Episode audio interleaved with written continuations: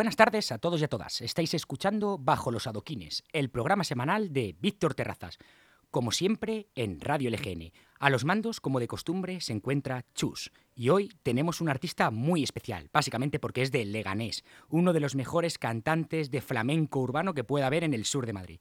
Javier Medina es un músico, intérprete, compositor y después del éxito cosechado con su anterior conjunto, Al Descuido, a partir de 2015 comenzó su carrera en solitario. El viernes 25 de noviembre publica su segundo trabajo, Ángel. Hola Javi, es todo un placer hablar contigo. ¿Qué tal todo? Muy bien, perfecto. ¿Sí? Sí, señor. ¿Cómo te encuentras? Muy bien, aquí tranquilo, hablar contigo un rato, ¿no? ¿Sí? Claro. Mira que estábamos comentando que has pasado muchas veces por esta aquí y nunca te habías fijado en los estudios. He ido veces a comprar cuerdas ahí al lado o a comerme un perrito ahí al fondo que tienes que ir porque están que te cagan los perritos. Sí, aquí no lo había visto, tío. Nunca lo había visto, la verdad. Bueno, a partir de ahora, siempre que pases por esta calle, pues saludos así a Chus y a Almudena que están aquí. Pues nada, eh, justamente quería, quería preguntarte, porque va a salir ahora tu, tu nuevo trabajo, Ángel, el 25 de noviembre, este viernes, y quería preguntarte pues por el sentimiento este de vértigo que suele, suele haber. Pues la verdad es que estoy tranquilo. Te digo la verdad porque estoy muy contento con el disco y como ya sé con unos cuantos, pues tampoco te creas tú que, que me hace mucha me da mucha depresión. No, ni un poquito, Bueno, ni... la verdad es que no, porque además han salido seis singles ya, Hmm. como que la gente ha escuchado ya casi todo y todo bien. Sí, al final son 10 canciones y es que ahora en el mundo de en el mundo que vivimos, al final hay que ir publicando prácticamente todos los singles y pues, que la gente vea más o menos por dónde va un álbum antes de, de que salga. Exactamente.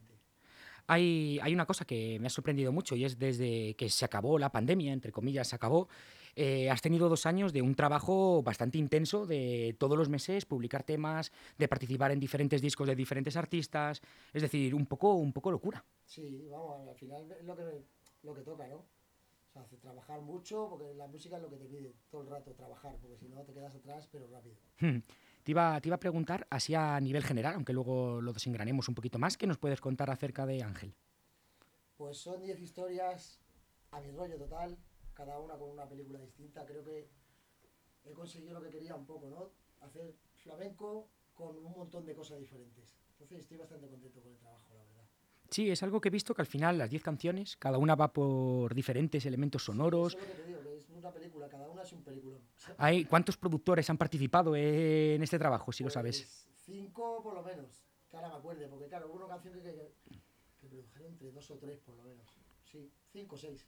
Sí, una, una locura, la verdad. Sí, ¿Y dónde, dónde ha sido todo el trabajo? ¿En Madrid o...? Pues mira, eh, Josué Ronquillo, que es el productor que ha, que ha producido cuatro discos, tiene un, en Alicante tiene un estudio, ahí hemos producido muchas cosas, hemos grabado muchas cosas, y luego aquí en un estudio que hay en Matilda Hernández, en Carabanchel, con el niño, ahí hemos producido, ya la, la voz las he hecho ahí todas.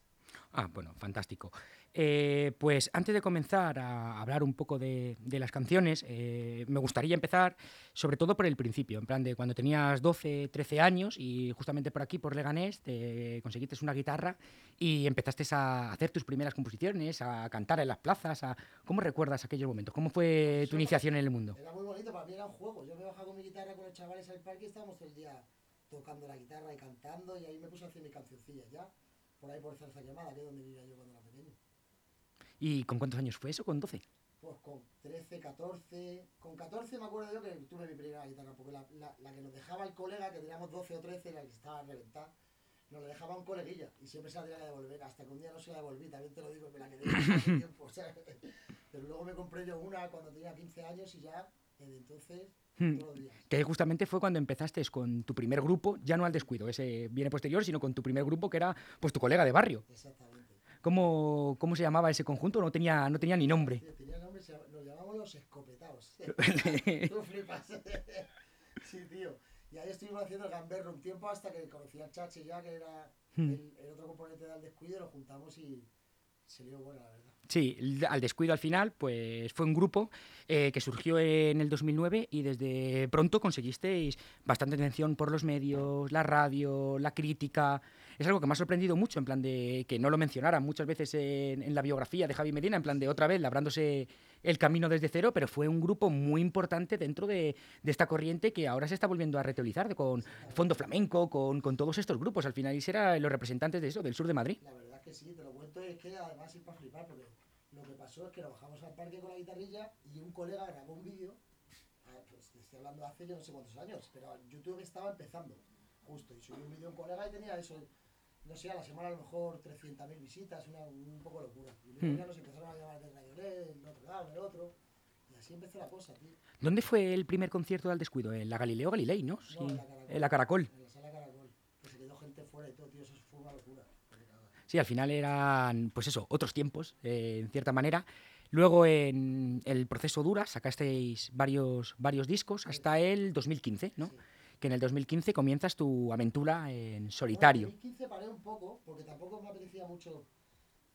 La música es un poco una montaña rusa, ¿sabes? Y a, a veces estás aquí y otras veces estás en, abajo del todo. Y me pilló justo abajo que dije, vea, voy a quedar dos, dos años o tres estudiando un poquito y componiendo y tal. Y estuve tres años sin hacer nada. Luego De- ya empecé otra vez a grabar, pero me costó un poco. Desde el 2005 hasta, eh, hasta- del 2015 hasta que, hasta que, Yo creo que el 17, el 18 que empecé a hacer cosas ya bien. O sea, que estuviste a, a otras movidas, te desconectaste Sí, un ¿sabes lo poco de, tío? Me fui a trabajar en una fábrica de guitarras, a hacer guitarras, ¿sabes? Aprender a hacer guitarras que me apetecía. Y estuve ahí eso, aprendiendo ahí, ahí, tal, y hasta que ya dije que no puedo estar aquí yo, tío, tengo que irme a tocar y hacer mis cosas.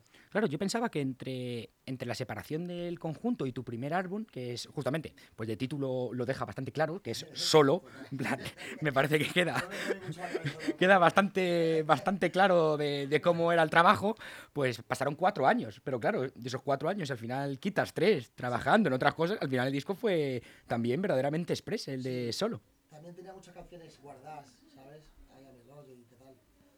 Tardé nada. Además que es que ya lo pillé con unas ganas que no veas, ¿sabes? Hmm. Lo pillé con muchas ganas y el primer disco lo grabé en un año. Sí, además, justamente lo que comentábamos antes de venir, antes of the record, que también al final, al llevar tanto tiempo en el mundo de la industria, en el mundo de la escena musical, al final generas unos montón de amigos que, que siempre estás apoyando, se apoyan en ti, Sí, sí, sí. viceversa. Yo estaba mirando, pues eso, em- ese disco me parece que lo produce Tino Di Giraldo, que es un, un grande, uno de los grandes productores que hay en, en este país. No, creo que fue el que también ha producido a Estopa, por ejemplo, por ponernos... Mucha gente ha tocado con Camarón, imagínate. Es una locura. Es una leyenda, tío, es una leyenda total. Y el otro día, por ejemplo, mira, estaba cubriendo el concierto de KCO, el que estaba en el Wizzing, y una de las artistas invitadas era la Mari de Chambao. Y 10.000 personas aplaudiendo a la Mari de Chambao y KCO arrodillándose para que la Mari de Chambao tocara un tema. Y tú, y tú, por ejemplo, en ese disco tienes una canción con Sí, ella. hice una gira con la Mari de Chambao, estuvimos girando un verano entero, mira esta, esto está... Sí, sí, profundiza, profundiza. Pues conocí a la Mari y me dijo, chaval, ¿tú quieres hacer unos cuantos conciertos conmigo? Y le dije, pues claro. Hicimos un repera medias y nos hicimos un verano entero, eh, pues eso, nos- girando por toda España. Nos hicimos un verano entero los dos, o sea, medio vuelo ella, medio vuelo yo, pero juntos. Ella me hacía los coros a mí, yo a ella. ¿Y eso cuándo, cuándo fue? Eso fue el 2018, creo, 2019, si, si no recuerdo mal. ¿Y cómo, cómo la conociste? ¿Cómo surgió luego lo Pues, de...? tío, la conocí porque tengo un colega que la grabó eh, un, un, un CD de estos de Chambala Mari se llamaba. Hmm, Y lo hizo en el Wizzing, un concierto, y, hicieron, y grabaron el directo. Entonces me dicen, vente tío, la conoces, tal. Acabamos por la mañana, las cosas de la música por la mañana en una casa, yo tocando una de las canciones y me dijo, tío, vente conmigo a hacer cosas. Y le dije, pues claro, tú verás.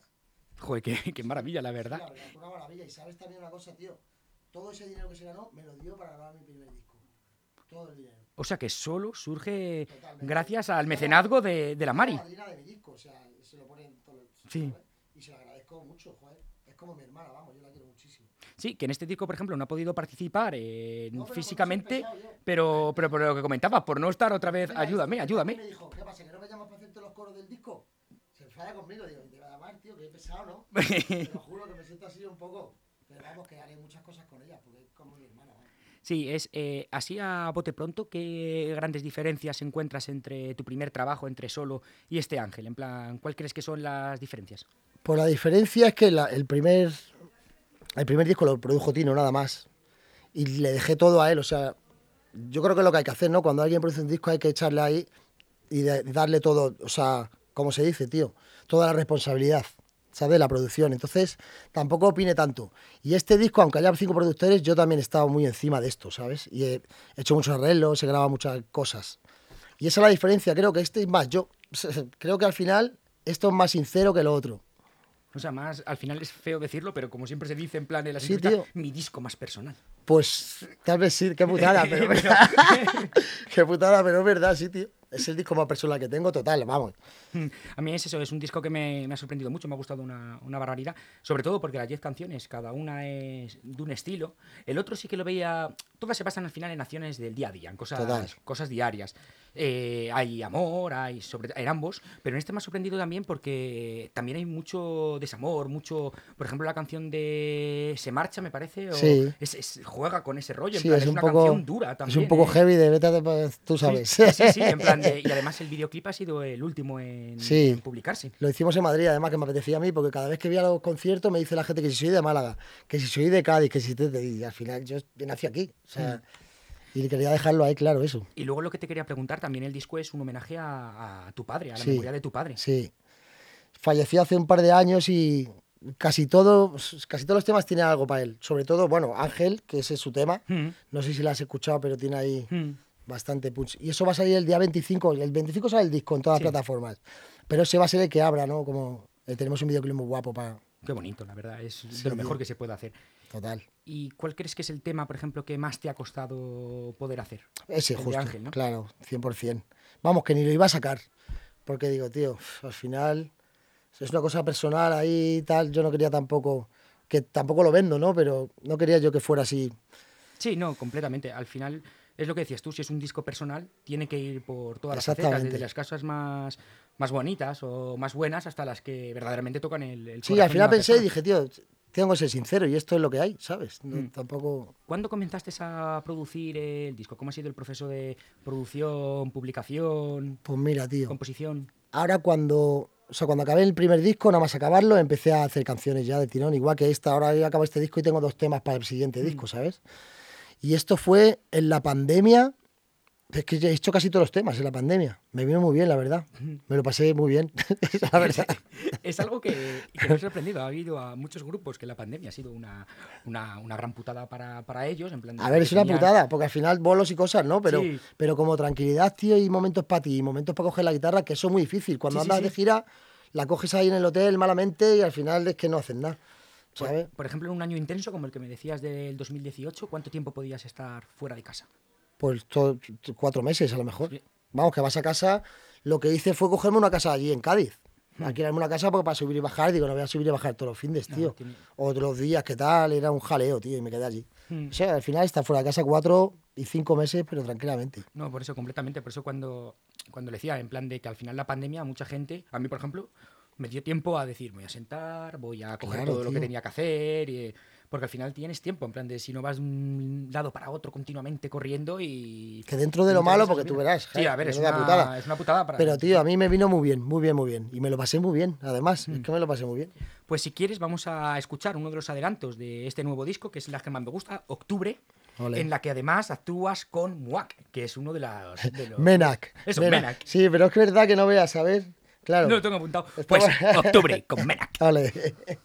Octubre duele como nada duele, como lágrimas que caen por mi cara y llueven cuando no vuelve, como me duele que te marche.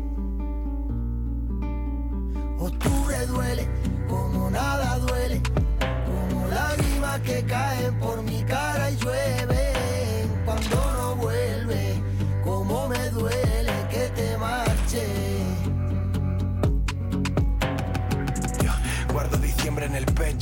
frío interior, me quema por dentro, me cala el alma y los huesos. Escondo el amor entre malos recuerdos, echo de menos su cuerpo, echo de menos su tacto. Llega el invierno, prende la hoguera que tengo, la enciendo y te canto y digo.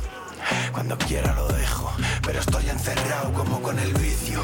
Estoy por saltar y volver al principio, cambiar el inicio, buscar el indicio, la huella que dejas y deja mi sitio.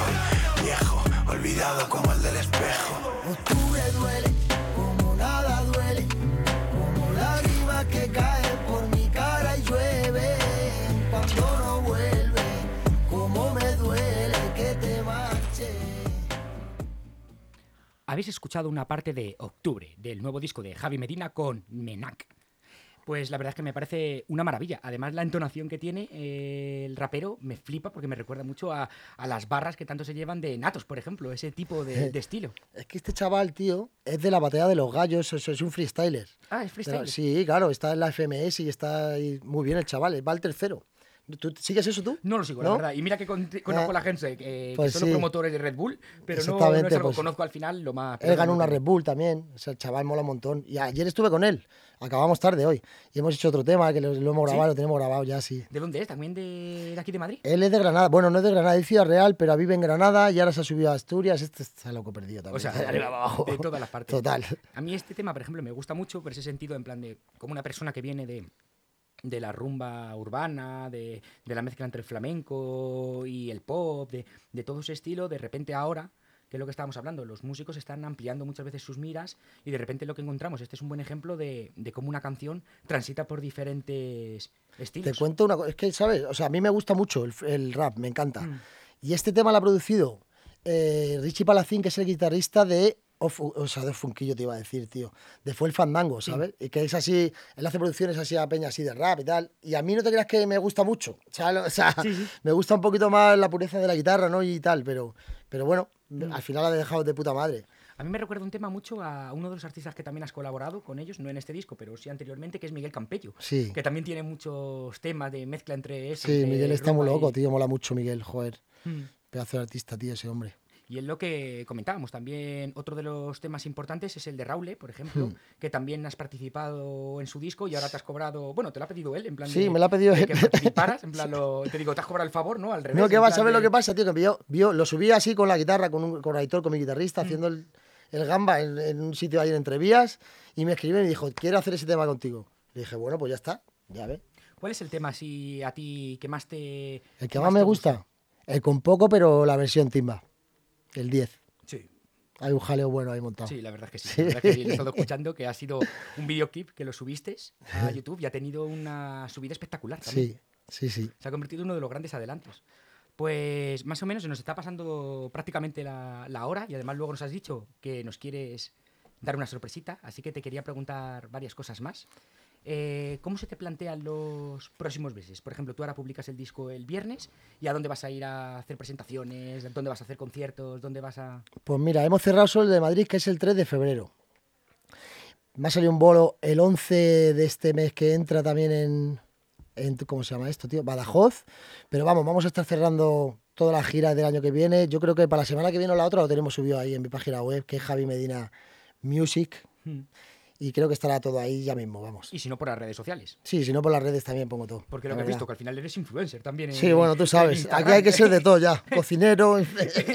hay que hacer de todo, hijo. Y por último, eh, te quería preguntar, que es la pregunta que más me gusta a mí, pero también es difícil. Para ti, Javi, ¿qué significa la música? Para mí la música, o sea, es que es mi manera de vivir, tío. O sea, no, es mi manera de, de todo. O sea, yo lo entiendo todo por ahí. ¿Sabes lo que te digo? ¿Te ves algún día sin, sin No, acercarte a la no, guitarra? además así? es muy difícil, porque lo que te digo, paré tres años y casi me da un chungo. Es que no puedes, es que no puede ser. ya Bueno, está. y paraste yéndote a fabricar guitarras. pues mira, tú mira eso, ¿sabes? Al final enlazado todo, tío. Pues ha sido todo, todo un placer hablar contigo y justamente, y esta es la sorpresa, si quieres la puedes contar tú, en plan, ¿qué va a ocurrir ahora? No, nos hacemos un cachito, ¿no? De con poco así con la Claro, guitarra. es lo que venga. iba a hacer, nos va a tocar en Estoy directo con poco. Así Claro. que con todos vosotros, con poco, la canción que cierra el disco de Ángel de Javi Medina. un placer, tío. Me cago en la mar.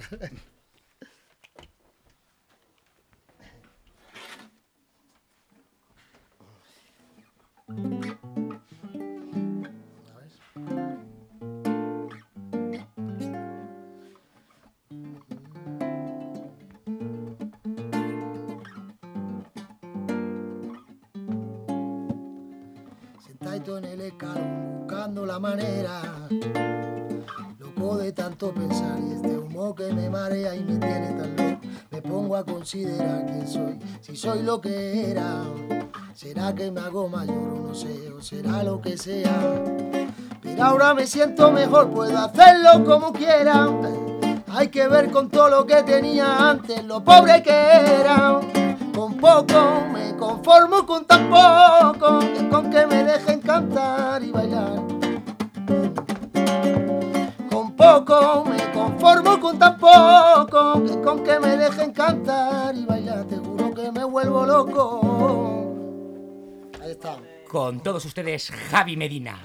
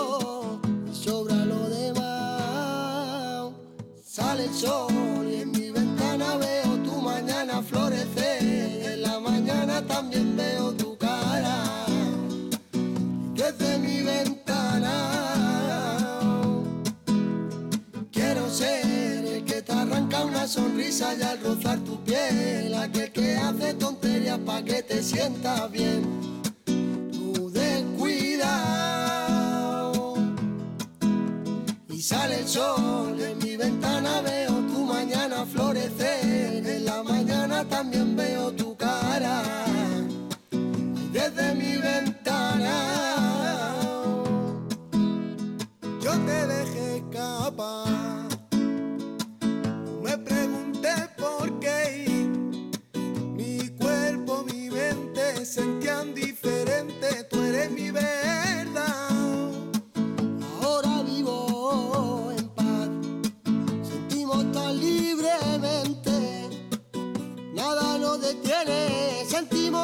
way